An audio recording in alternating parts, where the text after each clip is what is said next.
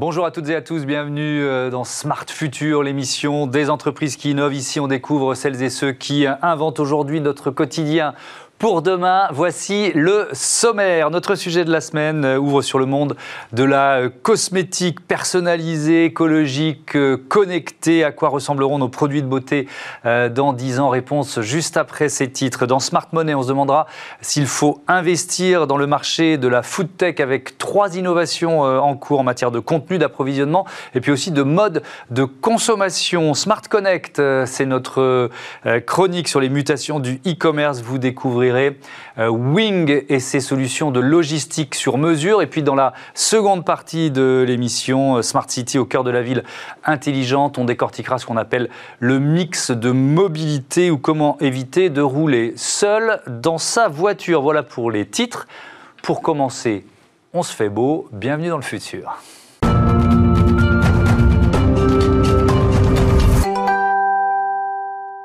Les cosmétiques de demain, c'est ce que l'on découvre tout de suite avec mes invités. Vincent Gallon, bonjour. Bonjour. Bienvenue, vous êtes managing editor chez Premium Beauty. Et puis avec nous euh, en visioconférence, Pascal Mora, bonjour. Directrice euh, communication scientifique de L'Oréal, bienvenue, vous m'entendez bien?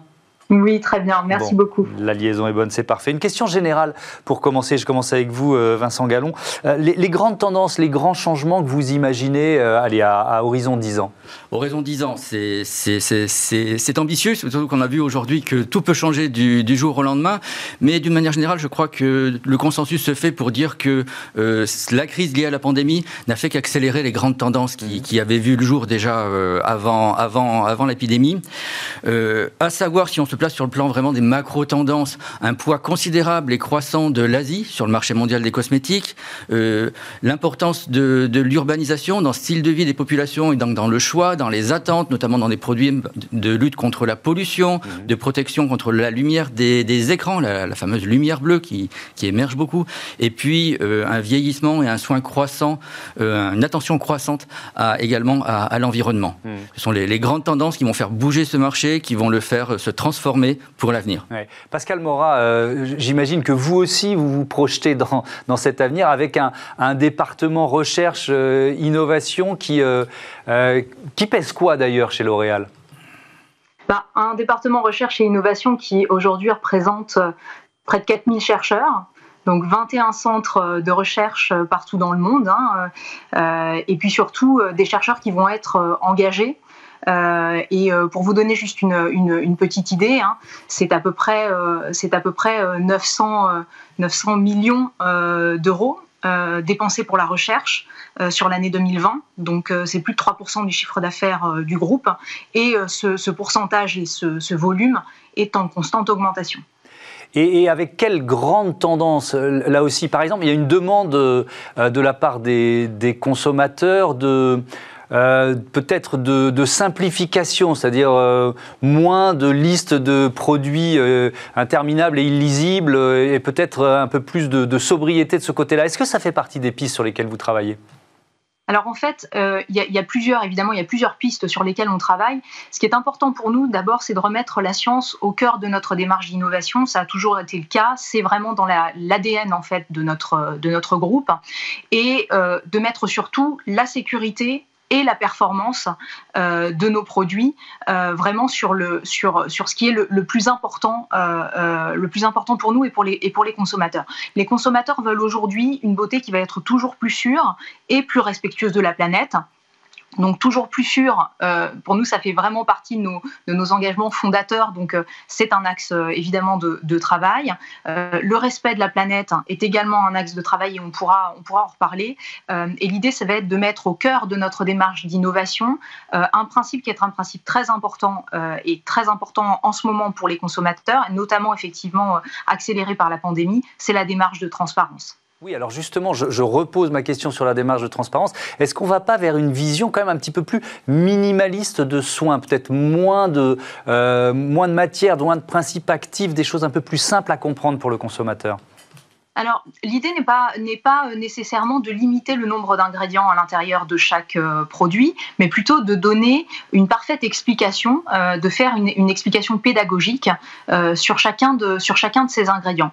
Et c'est justement tout l'objectif de notre démarche qu'on a initiée en 2019 pour l'avènement, hein, la sortie d'un site internet qui s'appelle Au cœur de nos produits, qui aujourd'hui permet à tous nos consommateurs d'aller trouver des informations sur à peu près un millier d'ingrédients, mais aussi sur la totalité de nos démarches fondatrices, comme par exemple euh, notre engagement euh, contre les tests, les tests sur animaux et sur les méthodes alternatives. Euh, Vincent Gallon, vous, parliez de l'émergence, euh, la montée en puissance du marché euh, asiatique. Les, produits doivent s'adapter à un marché de plus en plus mondialisé et à une clientèle qui, va devenir plus puissante dans certaines zones du, monde? Oui, il faut comprendre qu'aujourd'hui, dans, un contexte où les exportations françaises de produits cosmétiques sont le second contributeur à la balance des exports français, ça représente 15,7 milliards de, dollars. Ça a été en baisse pour la première fois en 2020 depuis, depuis 2009, mais c'est, espérons, un accident, un accident de, parcours. Mmh. Euh, la Chine est devenue euh, le premier marché d'export pour la cosmétique française. Euh, c'est vraiment le pays qui prend un poids de plus en plus important. Ce n'est pas nouveau, ça n'a fait qu'accélérer une tendance qui existait déjà. Et il faut se dire que d'ici 2030, cinq des pays les plus peuplés de la planète seront des, trois des pays les plus, des cinq pays les plus peuplés de la planète seront des, des pays asiatiques. Mais ça veut dire adapter les produits? Ça veut dire adapter les produits, effectivement, des besoins spécifiques, mhm. à des peaux qui sont différentes, à des types de cheveux qui sont différents, à des attentes et des préférences de consommateurs qui sont, qui sont différents, à des, à des références générales qui sont différentes, des modes de vie qui, qui, ne sont pas les mêmes. Ça veut dire, effectivement, mais il y a longtemps que les, que les fabricants de cosmétiques ont, ont su le faire et ont appris à le faire, euh, développer des gammes et des lignes spécifiques. Bien sûr, mais est-ce qu'on peut pousser le, le raisonnement encore un peu plus loin, c'est-à-dire imaginer des produits de beauté personnalité, personnalisé, en quelque sorte un peu sur mesure. Alors c'est l'autre grande tendance, on va dire, du, marché qui émerge effectivement euh, depuis avec l'avènement et les nouvelles possibilités qui sont offertes par le par le monde digital et mm. par la, sophistication des, technologies.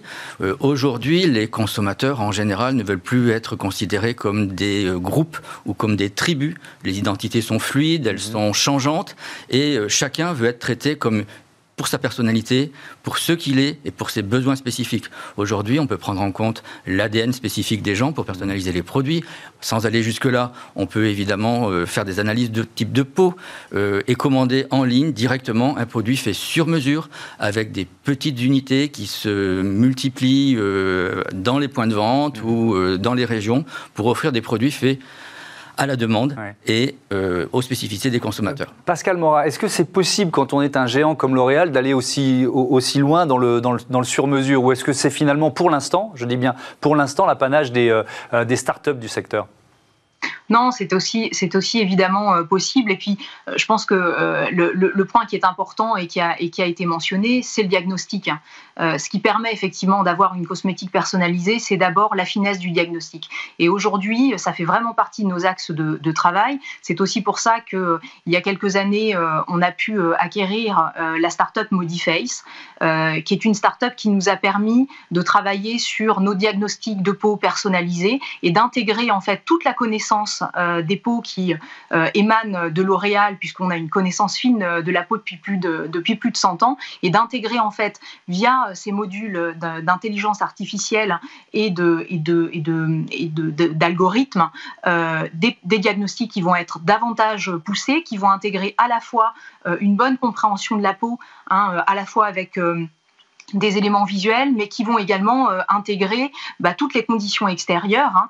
Euh, effectivement, le monde change, l'impact euh, des UV est de plus en plus prégnante, l'impact de la pollution également. On a aujourd'hui la possibilité, à travers notre recherche avancée, de récupérer de la connaissance sur l'impact des UV, de la pollution, du stress, de la fatigue sur la peau. Et tout ça, on va mettre en fait tout ça dans, cette, dans cet algorithme, mixer les connaissances qu'on a historiquement et puis la, la, notre possibilité de capter en fait avec des images ce qui se passe à la surface de la peau, de croiser avec euh, ce qui se passe dans l'environnement et du coup euh, de proposer des produits qui vont être euh, adaptés à chacun. Donc on passe finalement de la cosmétique pour tous à la cosmétique pour chacun. Oui, Vincent Gallon, quelle, part l'intelligence artificielle, l'intelligence artificielle embarquée, si j'ose dire, va, jouer dans le, dans le marché des cosmétiques dans les, dans les 10 ou 15 prochaines années d'après L'intelligence artificielle est, au cœur de, tout, de tous ces changements. Mmh. On a cité la, la start-up effectivement rachetée par, par L'Oréal, Modi, Modiface. Aujourd'hui, pour analyser la peau, pour faire le tri entre les différentes typologies, les différents types de peau, de cheveux, etc. On s'appuie beaucoup sur des algorithmes, on s'appuie beaucoup sur des machines apprenantes mhm. et on doit être capable de produire des produits adaptés, euh, de capable de trier parmi les milliers d'ingrédients cosmétiques qui existent ceux qui vont être les meilleurs pour un type de peau. Alors chaque euh, entreprise a sa solution, chaque entreprise euh, misera sur, euh, sur tel ou tel aspect. L'Oréal avait commencé effectivement avec le, teint parfait de Lancôme, mhm. avec une analyse du, du teint de, de, la peau pour proposer un fond de teint qui soit parfaitement adapté à la, à la teinte, à la couleur spécifique de, de chaque personne. D'autres solutions existent. Alors moi je pense au... C'est assez, assez, connu et ça, ça existe déjà, mais un, miroir connecté qui, euh, qui, analyse la peau et, euh, et fait, propose un tuto de maquillage, ça on, propose un tuto de maquillage ou qui propose euh, une formulation sur mesure en fonction de votre peau ce matin, comment elle est, éventuellement de ce que vous avez mangé la veille, du temps qu'il va faire, de la météo que vous allez, ou de l'indice de pollution auquel vous allez devoir faire face. et on développera ça dans un instant avec Olivia Hieré-Dobré. je voudrais revenir avec vous sur, la question de écologique, parce qu'évidemment, c'est là aussi au cœur. Alors, on est dans euh, les enjeux d'aujourd'hui et euh, de demain, Pascal Mora, comment euh, aller vers toujours plus de naturel? Je sais que c'est évidemment un enjeu chez, chez L'Oréal, mais vous y répondez comment concrètement? Alors, on, va y répondre en fait par un ensemble de, disciplines scientifiques qui nous permettent d'ouvrir la voie pour la formulation du futur. Cet ensemble de disciplines scientifiques, on les appelle les green science. c'est en fait les biotechnologies, l'agronomie, le principe de la chimie verte, et ça va nous permettre de euh, travailler en fait à la fois euh, la, conception même de, nos produits, mais également euh, leur production pour être de plus en plus respectueux de la planète à chaque étape de l'élaboration de l'élaboration du, produit. Donc c'est vrai que pour nous c'est une à la fois c'est une contrainte, hein, évidemment c'est un c'est un challenge au départ, hein, cet impact environnemental qu'il faut prendre en compte, mais c'est aussi de fabuleuses opportunités d'innovation. Mais quand on dit, par exemple, quand on parle de relocalisation des principes actifs, est-ce que c'est une grande phrase, euh, très difficile à, à, mettre en œuvre, ou est-ce que c'est là aussi un objectif pour vous, Pascal Morin? Alors, il y, a, plusieurs objectifs, effectivement. Euh, euh, en fait, nous, on parle davantage de domestication en fait, de, certaines, matières premières, de certaines plantes. L'idée, c'est évidemment de faire les choses de manière la plus respectueuse possible et la plus durable possible. Euh, et c'est tout notre objectif, c'est-à-dire d'aller bien comprendre quels sont les ingrédients actifs au sein de chacune des, plantes hein, qu'on va, utiliser. Pour vous donner une idée, aujourd'hui, on a déjà deux tiers de nos ingrédients qui sont d'origine végétale. Donc il faut qu'on apprenne à gérer ces ressources-là. Et pour apprendre à les gérer, on doit les domestiquer. Euh, donc essayer de, trouver les meilleures méthodes euh, pour sélectionner les principes actifs à l'intérieur euh, de ces végétaux et puis de, rendre ça à la fois rentable, durable sur, toute la, sur toute la chaîne en fait hein, de, production de la, de la culture en fait hein, jusqu'à l'utilisation de cette, de cette matière première. Donc c'est plutôt la domestication pour nous qui est, qui est importante. Dans le principe des Green Science, il y a effectivement cette part de, culture euh, dont, je vous parlais, mais il y a aussi la deuxième étape qui va être plutôt l'étape de transformation et puis ensuite l'étape de formulation. Donc vous voyez qu'à chacune en fait de ces étapes-là, euh, on va avoir des, choses importantes à mettre en œuvre d'un point de vue de l'innovation. Si on continue de se projeter dans, l'avenir, Vincent Gallon, est-ce qu'on peut aussi euh, voir se développer et prendre des parts de marché les produits hybrides, c'est-à-dire beauté et santé? Des, des, produits qui vous font beau ou belle et qui vous soignent en même temps. Je pense à l'acné, par exemple, ou à, d'autres maladies de la peau. Oui, bien sûr. Il y, a, une vraie tendance qui est la fusion de, ces besoins de santé, de beauté mhm. et de bien-être. Ça s'est évidemment accentué avec euh, les différents confinements euh, autour du monde, mhm. avec euh, la crise que nous vivons actuellement. il faut aussi prendre en compte, ce qu'on mentionnait tout à l'heure, le vieillissement important de la population, qui concerne maintenant quasiment tous les continents, y compris l'Asie, probablement dans quelques années, on parlait de 2030, l'Afrique sera le seul continent jeune de la planète. Et donc ça suppose là aussi une, des produits, une demande qui s'adapte, des une offre qui s'adapte. Des produits adaptés, des produits adaptés pour répondre à ces, à ces nouveaux besoins, à ces besoins qui devront euh, concilier bien-être, santé, beauté. Aujourd'hui, euh, les marques d'ailleurs ne parlent plus d'anti-âge, mais ont tendance à parler de bien vieillir, mhm. euh, accompagner les gens pour être bien dans leur peau, les consommateurs pour accepter leur vieillesse et vieillir en meilleure santé possible. Alors on a évoqué déjà tout à l'heure la, euh, la, partie euh, tech, hein, l'intelligence artificielle et les objets connectés qui peuvent nous aider à, voilà et qui transforment les, les produits de beauté. C'est l'objet de la chronique d'Olivia Hieré-Dobré tout de suite.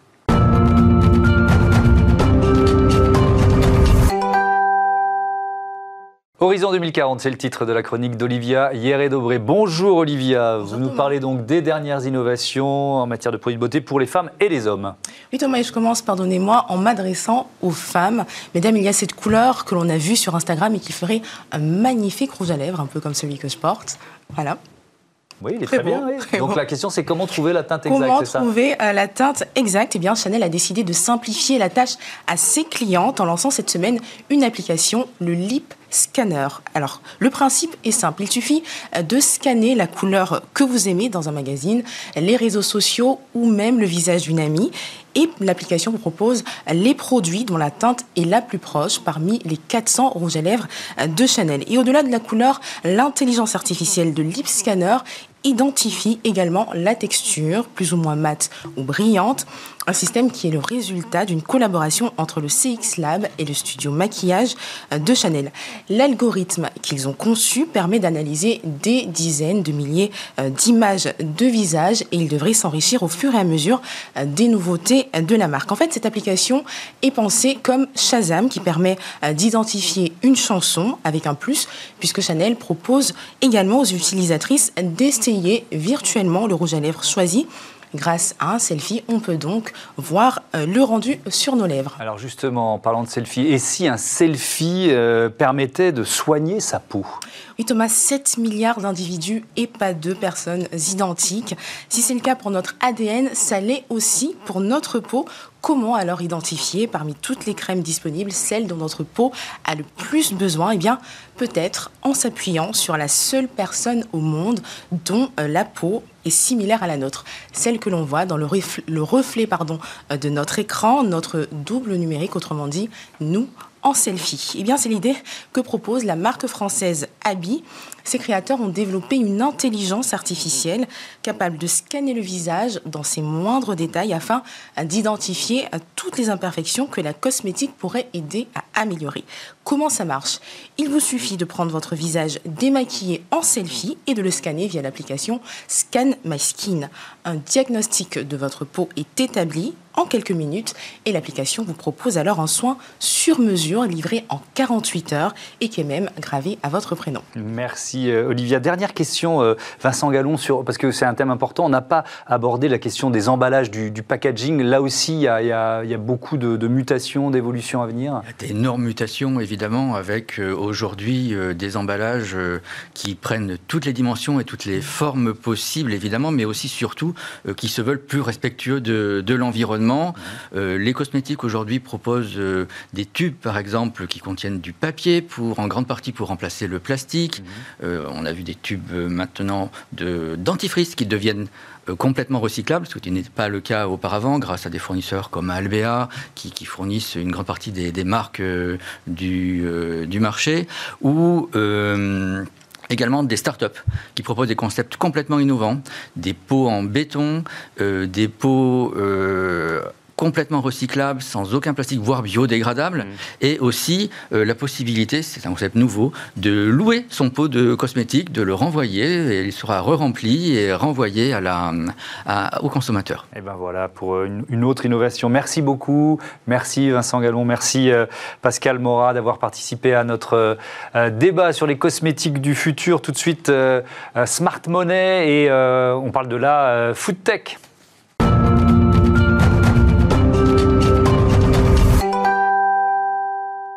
Smart Money, notre chronique euh, consacrée euh, au placement d'avenir, aux moyens de paiement du futur avec Antoine Fraissoulier. Bonjour Antoine. Bonjour. Heureux de vous retrouver, toujours responsable de l'analyse de marché euh, chez Itoro. On parle alimentation aujourd'hui, on était sur les cosmétiques juste avant. Là aussi, c'est un secteur en pleine mutation. Effectivement, c'est vrai que le, le secteur de l'agroalimentaire est en train de se transformer en profondeur en raison de la technologie.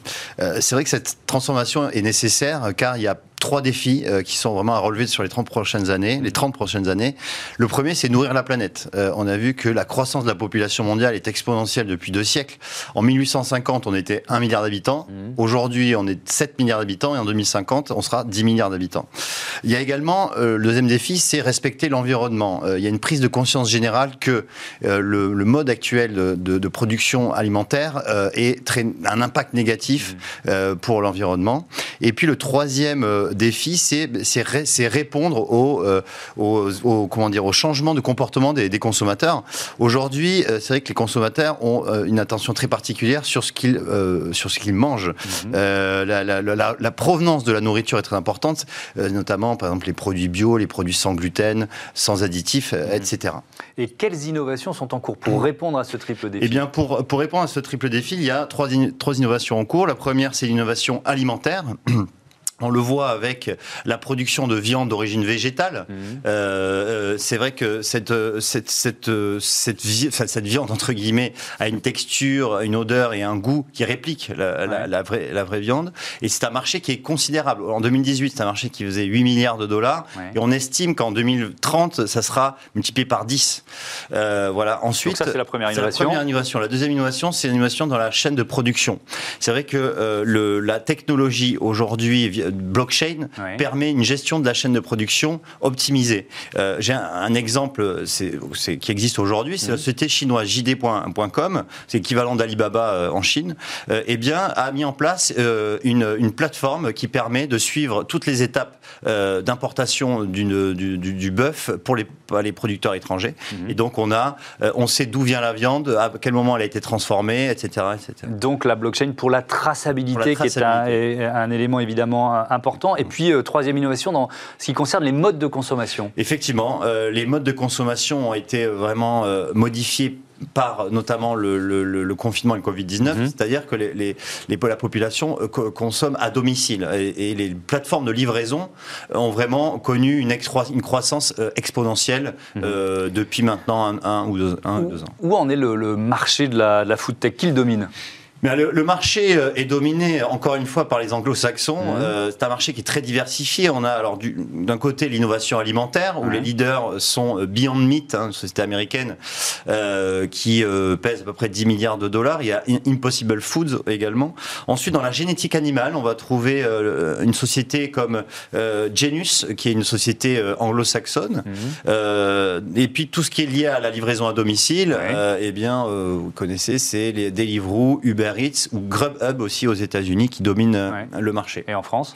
En France, on a on n'est pas vraiment des, gros euh, players, on va dire, euh, sur, sur ce marché. On a uniquement des startups, euh, des startups qui proposent des, de la transformation alimentaire. Mhm. Alors j'ai pris un exemple, par exemple Cocas Food, qui propose des tablettes en forme de chocolat, mhm. mais qui en fait en réalité est composé de légumes bio. Ok, d'accord, pourquoi pas. Est-ce que c'est le moment d'investir dans le secteur? Alors, euh, ce, ce, marché euh, est à son début. Euh, on, on, estime que donc le, le, la transformation alimentaire va devenir un marché très important dans les dans les dix prochaines années.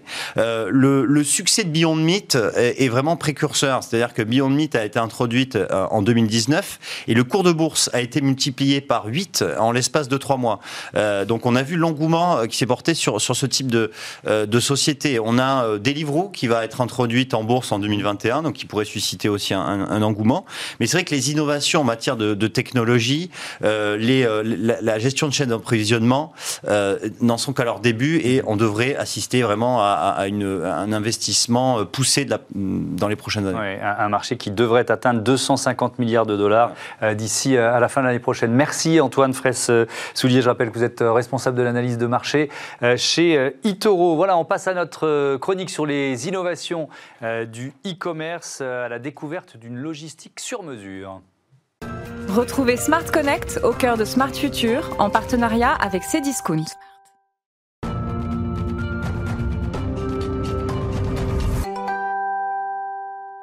Avec euh, Smart Connect, je vous propose chaque semaine euh, de plonger dans les coulisses du e-commerce, la logistique au programme aujourd'hui avec Justin Brod. Bonjour. Bonjour. Bienvenue. Vous êtes le cofondateur de Wing, 6 ans d'existence pour cette entreprise. C'est quoi votre métier?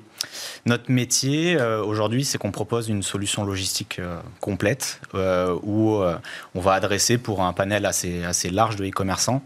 ça peut être du du porteur de projet euh, donc, euh, qui lance un projet via une mhm. plateforme de crowdfunding. Ça peut être une, marque de petits créateurs. Ça peut être euh, les fameuses DNVB, donc ces marques niches qui se vendent vraiment sur un secteur dédié.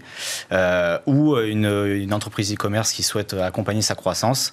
des services logistiques adaptés qui vont leur permettre de se dédonner complètement de la logistique. Mhm. Alors, je disais, en, je disais en titre, logistique sur mesure. En quoi c'est sur mesure votre, votre solution C'est sur mesure parce que, alors aujourd'hui, en 2015, quand on s'est créé, euh, on a commercialisé une offre qui euh, permettait à un e-commerçant de, euh, se dédouaner de, se dédouaner de sa logistique, mais en gardant une flexibilité où on venait collecter, et d'ailleurs on le fait toujours aujourd'hui, on vient collecter les produits non emballés dans leur stock, dans leur magasin, dans euh, dans l'endroit où ils vendent leurs produits. Euh, et ça leur permet de garder une totale flexibilité. Voilà. Derrière nous, après, on essaie de respecter au maximum le process d'emballage euh, souhaité par les clients. Mhm et euh, pour coller au maximum à leur image. Quel service spécifique vous, vous proposez aux, commerçants? Quelle valeur ajoutée en fait vous, euh, vous avez par rapport à d'éventuels concurrents? Alors euh, aujourd'hui nous on propose deux services. Mhm. Le premier ça va être de la collecte donc dans les, dans les, les stocks directement des, des entreprises. donc ils gardent leur flexibilité d'avoir leur stock chez eux. donc on va collecter, on amène ça dans un entrepôt logistique on, partenaire. On le voit à l'image, vous venez chercher les, les, les, produits, vous vous occupez de l'emballage, vous vous occupez de tout derrière. Exactement. Euh, et à l'inverse, on a notre second service euh, qui, lui, va euh, proposer du stockage. Donc, à ce moment-là, on a directement les, les, stocks de, nos clients mhm. et on va faire toute la préparation logistique. Et donc, en fait, nous, notre avantage, c'est qu'aujourd'hui, on arrive à connecter un peu toute cette chaîne de valeur de la logistique qui est assez complexe, où on va connecter à la fois du e-commerce, donc des solutions e-commerce, on va connecter des transporteurs, on va connecter des coursiers, mhm. on va connecter des solutions de suivi un peu plus poussées que mhm que les, les transporteurs proposent. Alors l'émission, c'est une émission sur l'innovation. Euh, quelle est la part de, l'innovation euh, Quel rôle jouent, euh, j'imagine, vos algorithmes dans, dans, l'offre que vous proposez? Alors, aujourd'hui, nous, la puissance de notre outil, c'est qu'on va à la fois le proposer à des e-commerçants. Mhm. Donc, comme je l'ai dit, ça va être interconnecté avec un, un, panel d'acteurs du marché. et à l'inverse, aujourd'hui, on travaille énormément avec des partenaires euh, je peux en citer deux. Donc, on en a un pour chaque service. Donc, par exemple, pour la, tout ce qui est collecte, emballage, expédition, aujourd'hui, on exploite dans huit villes de France avec La Poste, donc la branche courrier-colis de La Poste. Et donc, euh, on va leur permettre, avec un outil, de euh, adresser une solution logistique pour nos clients. Donc, ce sont des facteurs aujourd'hui qui emballent. Mhm. donc voilà, c'est un peu toute cette chaîne de valeur qui est retravaillée, où on met, on adresse à la fois des commerçants, euh, et, vous analysez la data de, de, vos clients? Ça fait partie de, des services de Wing non, non ça fait pas partie de. Aujourd'hui, nous, on va travailler sur le, euh, ce qu'on appelle le, quality of service. Donc, on, va mhm. travailler sur euh, est-ce que tel transporteur est beaucoup plus efficace dans telle région, dans telle ville Parce que chaque transporteur a un petit peu sa. sa, sa on va adapter. force. Oui, et, on va, et vous allez adapter la livraison, notamment du dernier kilomètre, vraiment à l'espace euh, et au, et au lieu euh, où, où, le, livre. Le, Exactement, on va, choisir un mode en fonction de ce que souhaite le client final, enfin le, consommateur. Le, choix de départ, c'est le, consommateur qui choisit un mode de livraison. Est-ce que je veux me faire livrer par un coursier? Est-ce que mm. je veux une livraison 24 heures? Est-ce que je veux euh, une livraison où, euh, en point relais, etc. Et en fonction de ça, en fonction de est-ce que euh, notre client e-commerçant lui souhaite euh, proposer de l'assurance, de la remise contre signature, etc. Et bien en fonction de toutes ces demandes-là et tous ces paramètres, en fonction de la zone géographique de livraison, mhm. en fonction de, enfin voilà, il y a des, des milliers de critères. Voilà, il y a des milliers de critères. on va choisir un mode de transport adapté.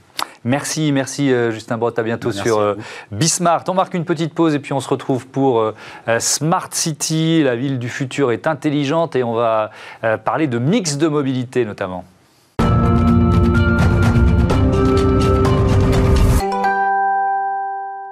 La seconde partie de ce Smart Future, on continue de découvrir ces entreprises qui inventent aujourd'hui, ce qui fera notre quotidien demain. Et justement, euh, Vulog en fait partie. Cette société niçoise est à la pointe de l'auto-partage. Sa technologie est présente derrière presque tous les succès euh, du secteur. Son directeur général, Grégory Ducongé, sera mon invité euh, tout à l'heure. Mais d'abord, mais d'abord, on réinvente les mix de mobilité à l'ère post-Covid. Quelles transformations s'imposeront durablement? C'est le débat de Smart City. Réinventons la mobilité de demain dans Smart City avec SEAT. Smart City, on explore la ville de demain avec euh, cette question pour notre débat. Quel mix de mobilité? J'accueille euh, Élise Remarque, bonjour. Bonjour. Directrice marketing de SEAT et euh, Cupra France, bienvenue, heureux de vous accueillir. Et puis avec nous en visioconférence, Thibaut Benkelil, bonjour, bienvenue. Euh, vous êtes euh, expert des enjeux de la réduction de l'empreinte carbone chez euh, Greenflex. On peut peut-être commencer par une définition. Qu'est-ce qu'on emploie quand on dit mix de mobilité Elise Remarque, c'est quoi pour vous? Ça veut dire quoi? Alors la mobilité, c'est un sujet qui est très en vogue en ce moment. On l'entend sur toutes les chaînes de télé, euh, sur tous les sujets digitaux et dans mmh. toutes les bouches, notamment dans la presse. La mobilité, en fait, c'est tout simplement euh, comment on se déplace dans le quotidien euh, et comment on se déplace en fonction des moyens de mobilité et des services de mobilité qui existent. Mmh. Et le mix de mobilité, c'est un sujet qui est extrêmement vaste puisqu'on va parler de différents moyens pour se déplacer, qu'ils soient effectivement sur des moyens à 2, 3, 4 roues ou plus, mmh. sur des chemins de fer ou sur les routes, et effectivement avec tous les services associés. Donc un, sujet très vaste. Et, et quand on est euh, un géant de l'automobile comme Seat, enfin comme le groupe Volkswagen, on va parler de Seat ici, euh, vous êtes euh, en quelque sorte tenu, enfin c'est se positionner sur le mix de mobilité, c'était une évidence. C'est une évidence. Alors Seat est en train de, se réinventer par rapport à ça, puisqu'effectivement, ouais. historiquement, on est un constructeur automobile. Mhm. Comme euh, tous les groupes euh, du secteur, effectivement, on produit des voitures sur des chaînes euh, avec une industrie qui est assez implantée. notre révolution, est ce qu'on est en train de travailler, en tout cas à l'échelle de la marque Seat pour l'instant, c'est comment est-ce qu'on passe du paradigme de constructeur auto à fournisseur de mobilité. Et ça, c'est une révolution qui est passionnante parce que ça signifie travailler sur des produits, sur des mhm. services, sur des promesses, pour pouvoir changer les choses, toujours en pensant effectivement aux vrais besoins du client puisque derrière, ce qu'on attend surtout, c'est d'apporter une vraie solution de mobilité à la consommation d'aujourd'hui et qui, comme on le voit tous les jours, est en train de bien évoluer. Oui, en train d'évoluer. D'ailleurs, pour une seule personne, on peut évidemment utiliser tous les aspects de ce mix de mobilité. On y, reviendra. Thibaut Benkili, le, mix de mobilité, alors on est dans Smart City, donc on part peut-être plus du, du, du, modèle urbain, mais le mix de mobilité, c'est peut-être pas exactement la même idée quand on est en ville ou à la campagne, non? Alors, c'est pas effectivement la, la, même idée, on peut pas faire la même chose pour, pour des raisons évidentes. Euh, néanmoins, on observe des changements de mobilité qui sont, euh, qui sont partout, et dans ce qu'on a pu observer en 2020 euh, avec les contraintes sanitaires que nous avons tous subies, il y a eu des changements clairement en ville, mais il y a aussi eu du changement à la campagne. on a eu une explosion de l'usage du vélo dans le monde rural de plus 16% qui a été par exemple constatée. Si, si, on se recentre sur la ville, la ville et la mobilité, c'est beaucoup d'enjeux qui vont être autour de la pollution locale, des particules, des oxydes d'azote. C'est des enjeux bien sûr de changement climatique où la mobilité c'est un tiers aujourd'hui de nos gaz à effet de serre, et la mobilité doit contribuer à la neutralité carbone. Et puis, au-delà de ces enjeux environnementaux, c'est des enjeux de vivre ensemble, c'est des enjeux de bien-être au travail, puisqu'on a vu que la mobilité, c'était finalement lié beaucoup au déplacement domicile-travail, on l'a vu. Et donc, c'est une question d'équilibre à trouver entre nouveaux services, euh, nouveaux usages, effectivement, je partage tout à fait ce qui a été dit, et puis même des enjeux de démobilité, euh, dans la mesure où il y a eu une explosion l'année dernière de télétravail, de visioconférence.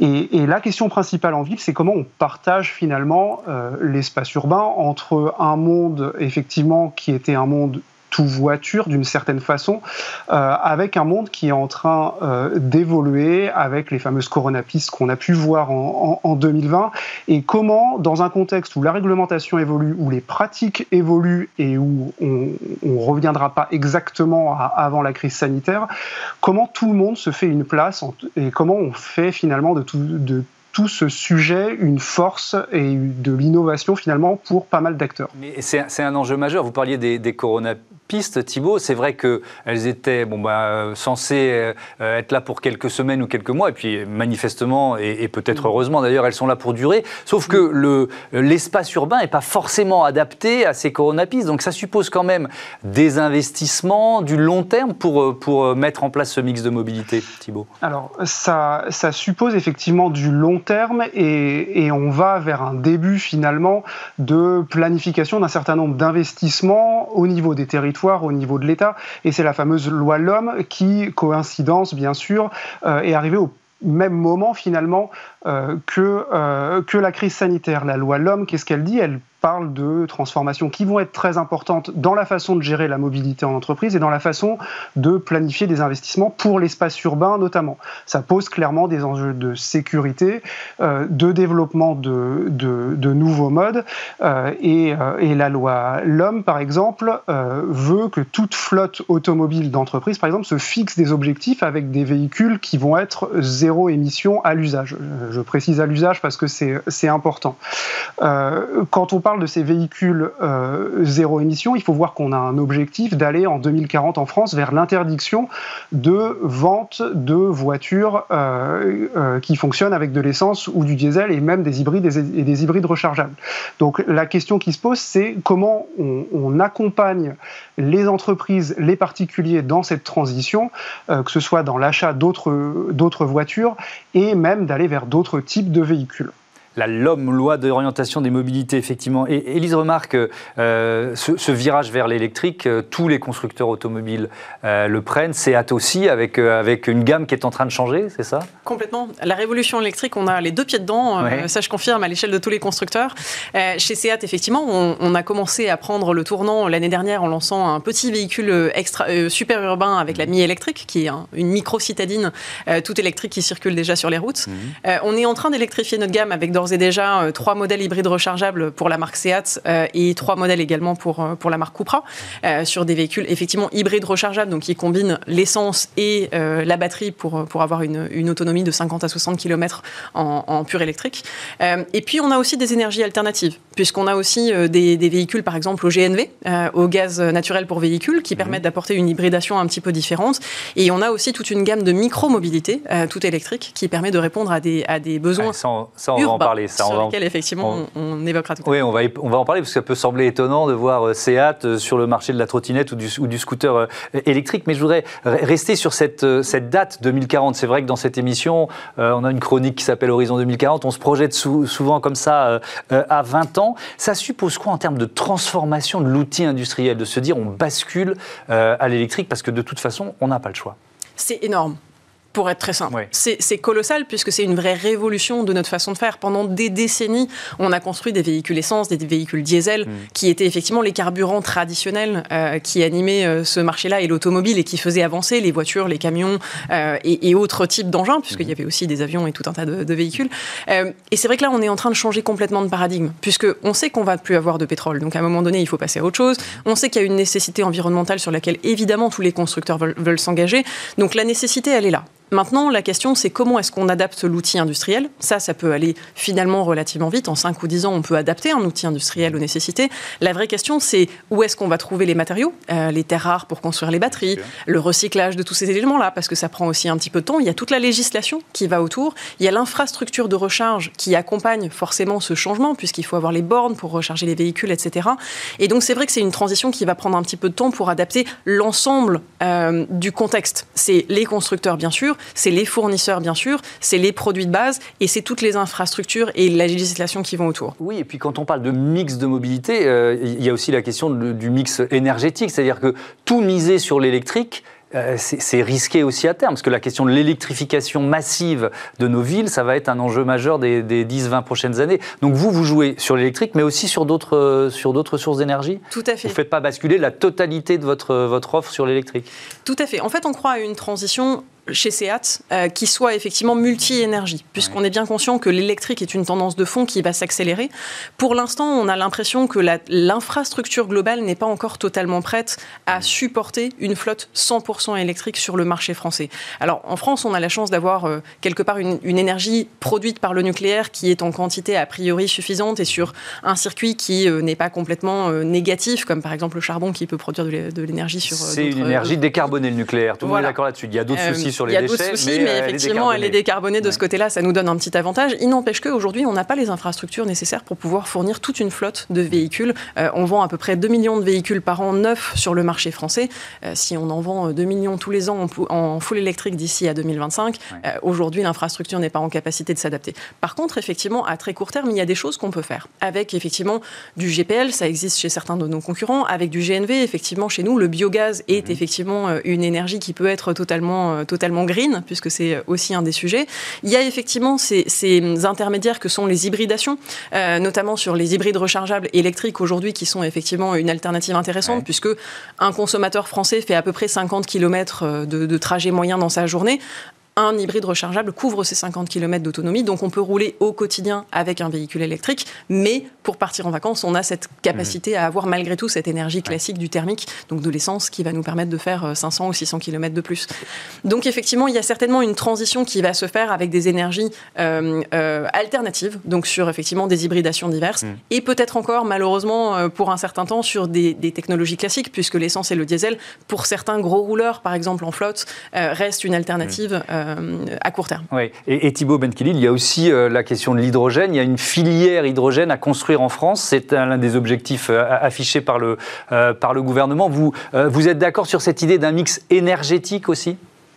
Alors le mix énergétique, il doit d'une certaine façon dépendre de, l'usage. La voiture électrique aujourd'hui, c'est n'est pas vraiment ce qu'on connaissait il y a 10 ans. Il y a des progrès qui sont certains en termes d'autonomie, puisqu'on va sur des autonomies qui dépassent 250, 300, voire 400 km, ce qui permet quand même euh, même dans le cadre professionnel, pour des chargés d'affaires par exemple qui ont beaucoup de déplacements à faire, c'est entendable finalement de faire plusieurs centaines de kilomètres par jour avec un véhicule électrique et de le recharger euh, la nuit en recharge lente par exemple pendant, pendant 8 heures. C'est un modèle qui peut, euh, qui peut fonctionner. maintenant, effectivement, pour aller vers plus d'autonomie, il faudra peut-être aller, aller vers l'hydrogène. l'hydrogène offre encore aujourd'hui plus de, de, de complexité dans la mesure où Certes, il y a des enjeux de, recharge électrique, mais euh, l'hydrogène, aujourd'hui, il y a des vrais enjeux de développement des infrastructures, puisque c'est quelque chose qui euh, a effectivement l'hydrogène, ça se trouve pas comme ça. Il faut, euh, il faut venir, le, il faut venir le, produire et le rendre disponible un petit peu partout. Il y a des enjeux de coût aussi pour l'hydrogène. Là où l'électrique commence aujourd'hui à être intéressant, notamment dans des usages de, de flotte de véhicules, et voilà, quand on roule beaucoup beaucoup l'électrique est intéressant. Pour l'hydrogène, l'équation économique est un petit peu plus compliquée. Il n'empêche que ça pourra résoudre des problèmes d'autonomie pour atteindre, euh, pour atteindre 500 km, voire, euh, voire plus. Donc c'est une solution à avoir en tête, puisque aussi à l'usage, euh, l'hydrogène n'émet pas de, de polluants. L'enjeu reste pour l'hydrogène d'arriver à le produire à partir d'énergies qui sont relativement décarbonées. Et donc, comment on arrive à développer ces filières-là euh, pour ne pas finalement retomber dans un hydrogène qui est fait à partir d'énergie fossile. C'est vraiment l'enjeu aujourd'hui de cette filière. Ce serait, ce serait, euh, ce serait absurde. Seatmo, c'est le nom de, de, de cette nouvelle business unit qui a été créée chez Seat pour vendre autre chose que des voitures, en quelque sorte, c'est ça Exactement, parce que dans la promesse de passer de ce paradigme de constructeur de voitures à fournisseur de mobilité, mhm. euh, Seat s'est dit euh, qu'il fallait pas seulement faire la belle promesse, euh, comme on peut l'entendre effectivement de marketeur, et j'en mhm. suis une, mais de se dire il fallait du concret pour assumer effectivement que cette promesse n'était pas qu'une promesse, mais que c'était un fait et une réalité utilisable par les consommateurs. Et là, on parle de smart city, donc de villes intelligentes. Mhm. Euh, évidemment, il fallait s'adapter aux besoins d'aujourd'hui, qu'effectivement la crise sanitaire a renforcé, sur la nécessité d'avoir aussi des moyens adaptés à des petits trajets ou à des trajets dans des zones à, fort engorgement de trafic, comme Paris l'est aujourd'hui par exemple. C'est vrai que quand on se déplace avec une trottinette ou avec un scooter électrique ou avec un vélo, euh, on peut effectivement éviter les bouchons, on peut aussi s'adapter à des petits trajets qui n'ont pas forcément nécessité de prendre une voiture, de trouver un parking, etc. Et très honnêtement, pour moi qui viens de l'extérieur de Paris euh, mm. pour venir aujourd'hui à l'intérieur de Paris, euh, c'est très pratique pour moi de pouvoir garer ma voiture à l'extérieur, de prendre ma trottinette ou mon scooter et de mm. venir effectivement à l'intérieur de Paris avec ces moyens de micromobilité. Et c'est Atmo, c'est exactement la promesse euh, que cette entité veut, veut, veut promettre, c'est dire on propose une gamme de micromobilité inclus dans la gamme des produits de mobilité de Seat, avec aujourd'hui deux trottinettes et un scooter dans les toutes prochaines euh, Oui, c'est ça, les trottinettes elles sont déjà disponibles et le scooter va arriver sur le marché français Dans les euh, toutes prochaines semaines. Euh, c'est l'équivalent d'un scooter 125 pour ceux qui connaissent un peu plus le thermique. C'est un marché qui est en train de naître sur, sur le marché français, avec à mon sens un vrai potentiel parce qu'il y a une vraie attente des consommateurs sur ce type de, de produits qui ont effectivement plus d'autonomie qu'une trottinette et qui permettent des trajets de effectivement 50, 100 km en autonomie puisque le, scooter aura un peu plus de 100 km d'autonomie. Euh, ça permet d'être un petit peu plus serein pour mm. faire des trajets un peu plus longs qu'une trottinette. Euh, en, quoi l'intelligence artificielle embarquée euh, va modifier, améliorer notre mobilité future pour vous? Alors pour moi, l'intelligence artificielle qui est embarquée, elle, elle permet déjà de prolonger l'expérience qu'on peut avoir de notre vie qui est très connectée mhm. à l'intérieur de notre véhicule. Donc ça va commencer par tout simplement euh, savoir avoir le prolongement de son smartphone sur euh, l'écran de, mhm. son, de, son véhicule, qu'il soit effectivement à deux ou, ou à quatre roues. Et ça, c'est effectivement un élément important. Mais ça va nous permettre aussi d'avoir beaucoup plus de confort dans l'usage. Aujourd'hui, ça apporte beaucoup de confort dans la sécurité des voitures. Parce que typiquement, aujourd'hui, l'intelligence artificielle permet de prédire un accident et donc de stopper la voiture avant. Elle permet aussi d'assurer un confort, par exemple, dans les bouchons. Ma voiture conduit toute seule. Mmh. Euh, et effectivement, sur, par exemple, la connectivité pour un scooter, ça nous permettra de verrouiller ou déverrouiller à distance et puis d'assurer, effectivement, l'autonomie du véhicule, etc. Toute cette intelligence artificielle, elle doit être évidemment au service du, confort d'usage, de la sécurité et effectivement d'une meilleure connectivité et d'une interactivité avec tout ce qui va nous entourer. Euh, Thibaut Benkeli, quand on, voit euh, un, constructeur automobile comme Seat proposer des scooters scooters, des, trottinettes. Euh, ce mix-là de mobilité, moi, je, m'imagine, euh, un, jour de pollution, je vais pouvoir choisir entre les différents moyens de transport qui sont à ma, à ma disposition. C'est ça l'objectif?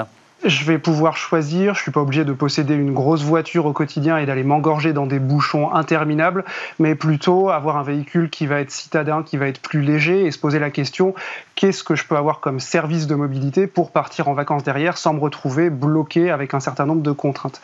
Euh, c'est ça qui est euh, ça qui est important aujourd'hui et c'est pour ça qu'on parle de, de services de mobilité. L'importance du numérique est, est, aussi là pour favoriser tout ce qui va être euh, tout ce qui va être multimodalité et c'est à la fois important dans la sphère personnelle de, chacun, c'était l'exemple que je donnais, mais également dans la sphère professionnelle. Le déplacement professionnel, le déplacement domicile-travail, finalement, euh, les entreprises s'emparent aujourd'hui d'un vrai sujet d'innovation qui est plus vu comme une contrainte. On le, on le constate aujourd'hui chez, Greenflex. Greenflex, on, est finalement un partenaire clé dans la transition environnementale, euh, sociétale et énergétique des, organisations. Et on le constate au quotidien avec des gestionnaires de flotte, avec euh, des responsables en entreprise qui veulent aller vers toutes ces sources d'innovation, créer de l'émulation, en, faire un, critère de différenciation pour, leur, pour leurs employés.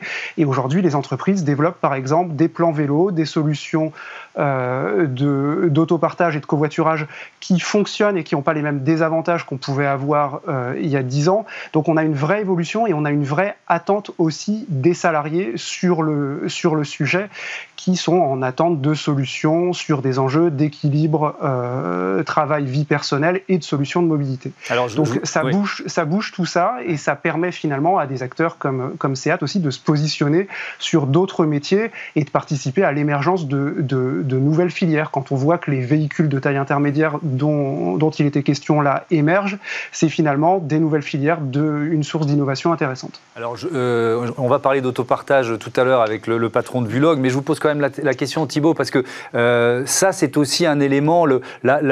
Nos, autoroutes ou même nos, périphériques euh, de demain, il y aura une voie réservée euh, au covoiturage, à l'autopartage? Oui, tout à fait. On peut tout à fait imaginer ça euh, pour des enjeux de pollution, pour des enjeux d'engorgement, euh, et puis pour favoriser. En fait, on l'a vu dans certains pays comme la Norvège. La Norvège, il faut voir aujourd'hui, elle interdira les véhicules thermiques en 2025. Elle en est à 70% de vente de véhicules électriques. C'est colossal. Et finalement, cet électrique s'est développé en Norvège parce qu'il y avait, au-delà de l'équation économique, tous ces, tous ces avantages. Et finalement, toutes ces mobilités alternatives il faut qu'on soit capable de façon concrète de montrer à l'utilisateur, euh, au-delà des problématiques économiques, qu'est-ce qu'il va y gagner, quelle facilité il peut avoir en termes de, en termes de mobilité. Euh, on peut parler de stationnement, on peut parler de facilité à bouger euh, en ville ou ailleurs, tout à fait.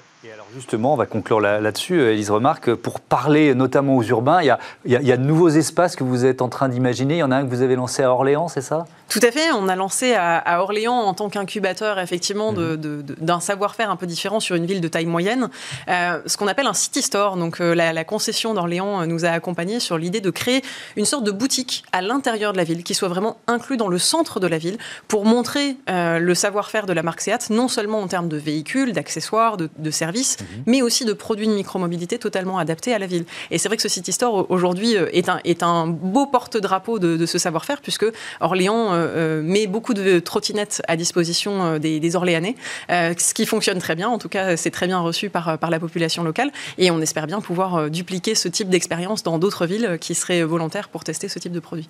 Merci beaucoup. Merci à, tous les deux d'avoir participé à, à, ce débat. Et donc, on continue, on le prolonge d'une certaine façon avec Smart Move en découvrant euh, Vulog, cette pépite française qui est basée euh, à Nice et qui équipe le monde entier.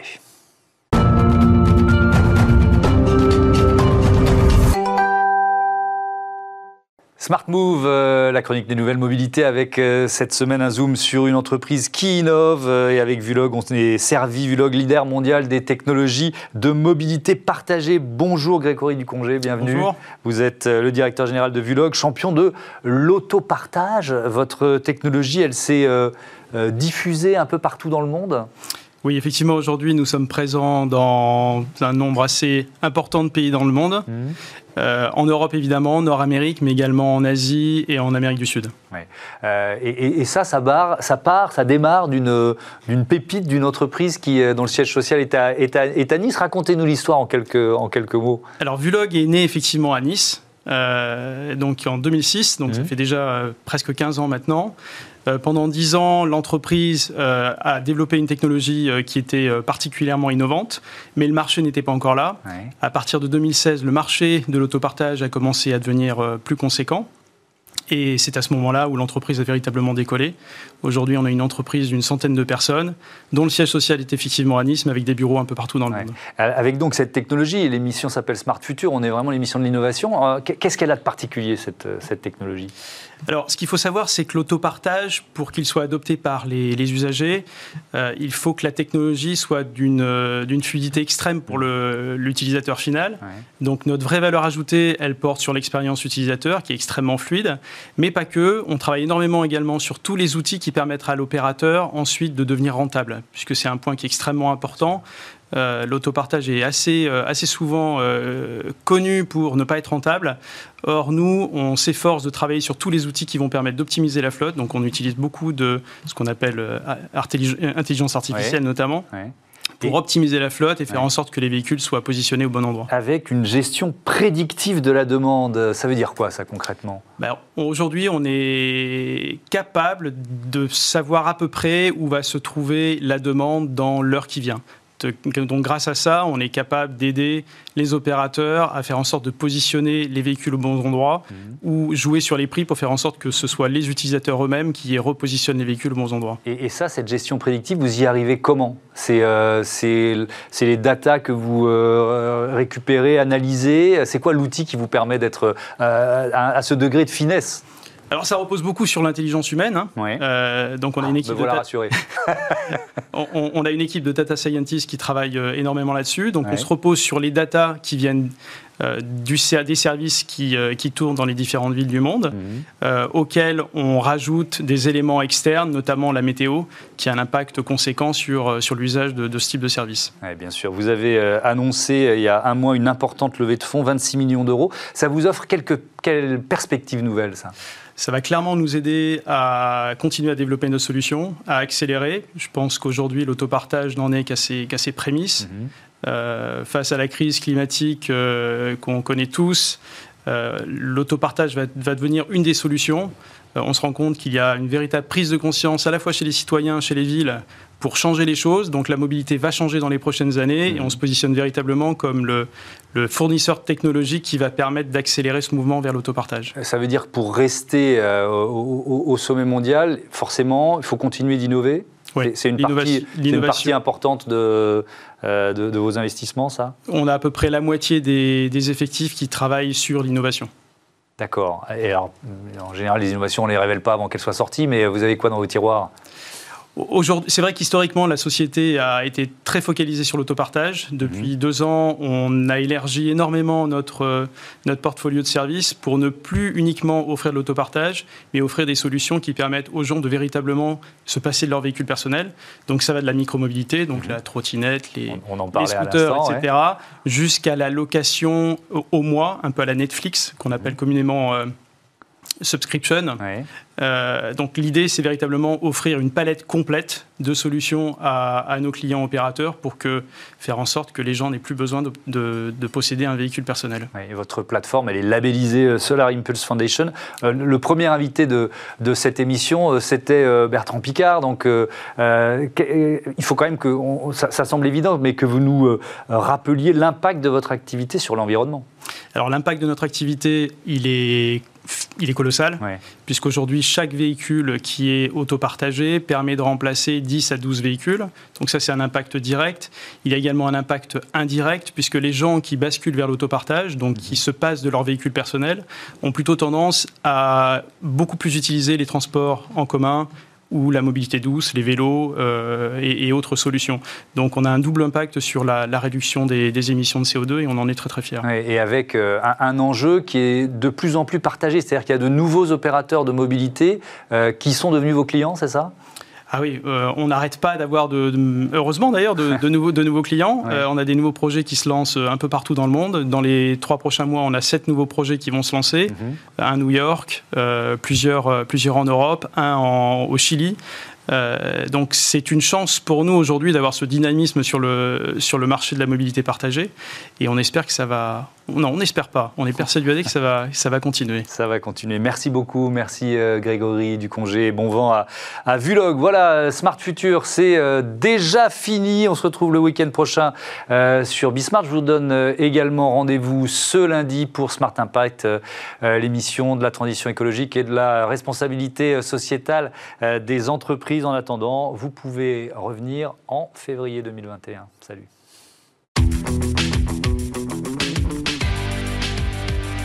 Ce programme vous a été présenté par SEAT.